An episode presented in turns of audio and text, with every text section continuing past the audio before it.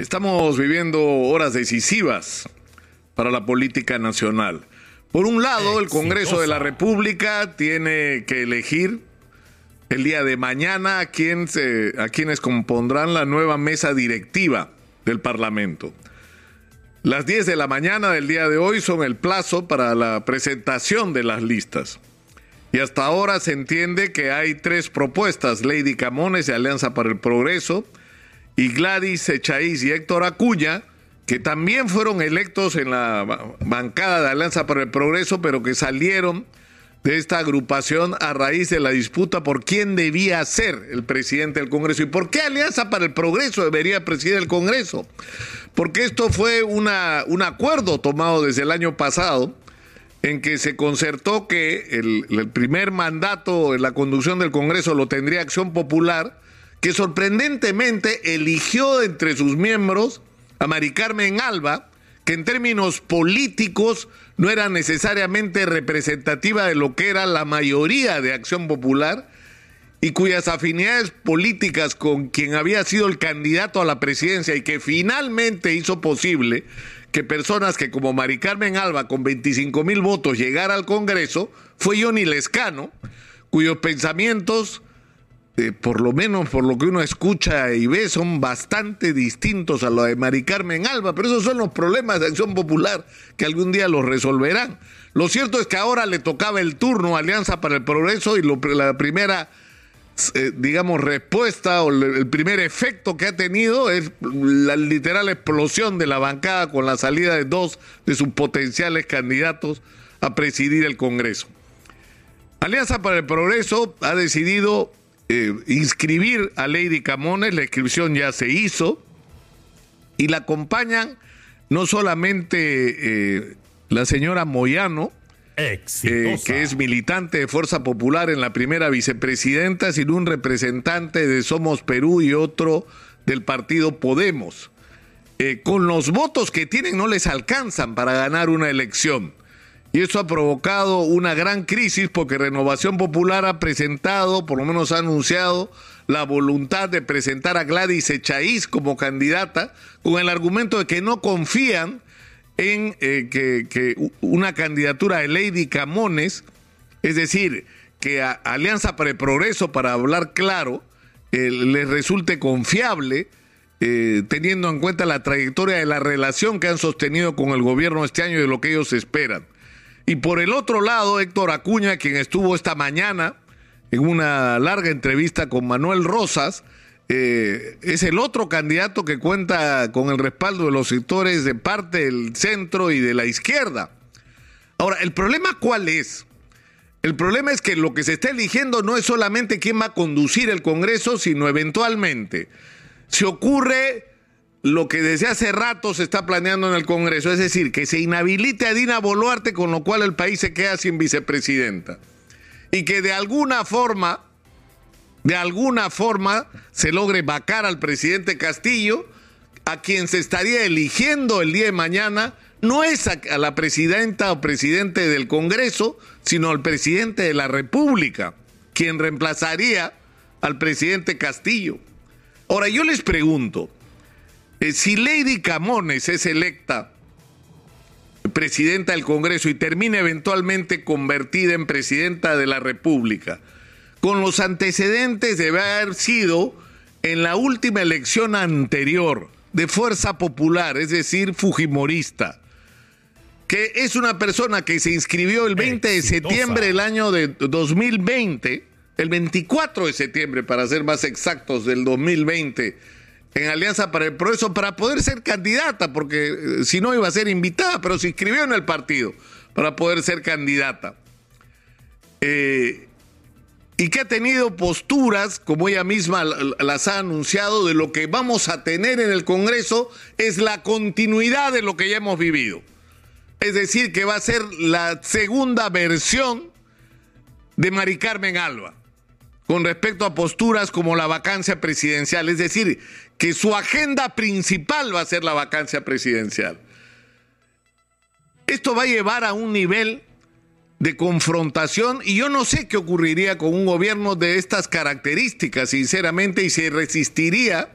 al mando de la nación más tiempo que el del ex congresista, ex presidente del Congreso y ex presidente de la República, Manuel Merino de Lama.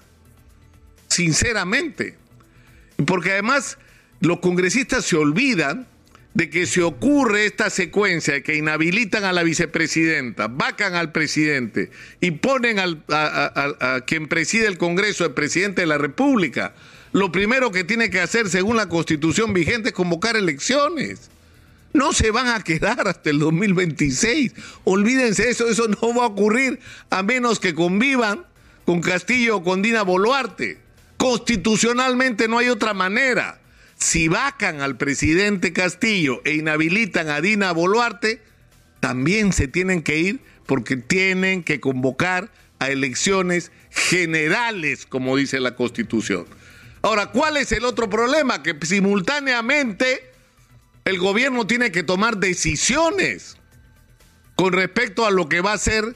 el nuevo gabinete que se supone va a ser reseteado en las próximas horas. Es decir, que el 28 de julio, en el momento que el presidente dé un mensaje a la nación, ya debería haber sido presentado o se presentará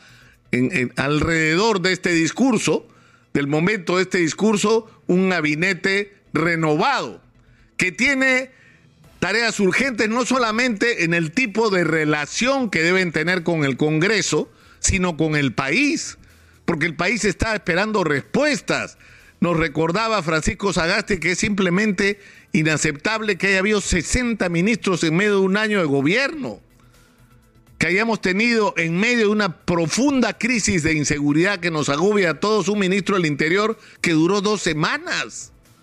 Es decir, no podemos seguir en este, en este estado de zozobra y, y en esta falta de decisión por parte del gobierno y de políticas claras por parte del gobierno con respecto a las tareas más urgentes, de las necesidades más urgentes de los peruanos. Pero ¿qué es lo que va a pasar? Y porque ya lo han anunciado algunos voceros del gobierno. Si Lady Camones es electa y se pone en la boca el cuchillo de la vacancia presidencial, lo que va a hacer el gobierno es lo que no ha hecho hasta ahora, que es apelar, apelar al argumento de que tienen derecho constitucionalmente a las cuestiones de confianza. Y con dos cuestiones de confianza, dos, cierran el Congreso de la República y ahí también están obligados a convocar, pero en este caso a elecciones solo para renovar el Congreso de la República, en un contexto en el que el descrédito alcanza a ambos.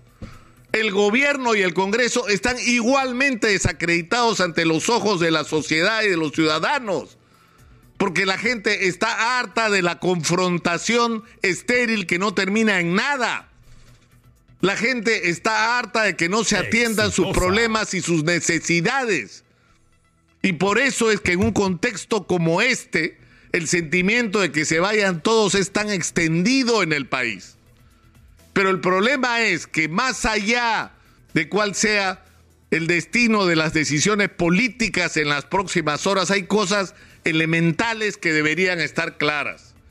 Los cargos que pesan sobre el presidente de la República los tiene que investigar como está haciendo correctamente y como debió ocurrir en los gobiernos y presidentes anteriores. La Fiscalía de la Nación. Y hay que tener la serenidad y la responsabilidad de esperar los resultados de esta investigación. Hay que abandonar ese ataque de histeria que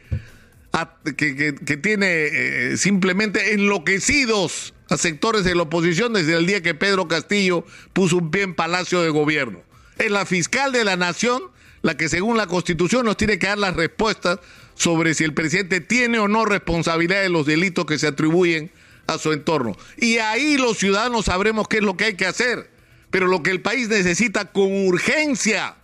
es que mientras este tema se resuelve y pase lo que pase en las altas esferas de la política nacional, los problemas de los peruanos sean atendidos y para eso es indispensable un concierto entre el Congreso y el Ejecutivo sobre tareas elementales que son urgentes de afrontar. La falta de empleo, el alza de precios, la crisis con el precio de los combustibles, el problema del hambre que está afectando cada vez a más peruanos, la crisis en el agro. Es decir, la crisis de quienes no pueden pagar sus obligaciones financieras, el agobio de la inseguridad, la crisis en el sistema educativo, la crisis en el sistema de salud que ya nos reventó en la cara nuevamente, porque nos olvidamos por la pandemia de que tenemos un sistema de salud que está destruido y que tiene que ser levantado prácticamente desde las cenizas. Yo creo que tienen que ser el gobierno y los congresistas conscientes de que si en los próximos días no hacen lo que tienen que hacer, la paciencia de la gente va a llegar al límite. Y ese sentimiento de que se vayan todos va a dejar de ser simplemente un sentimiento y se va a empezar a expresar de la manera como la gente en el Perú sabe expresar su molestia, que es en la calle. O sea que más les vale, más les vale sintonizar con el sentimiento de los peruanos en los próximos días, porque insisto, la paciencia de los ciudadanos y la paciencia de los peruanos tiene un límite.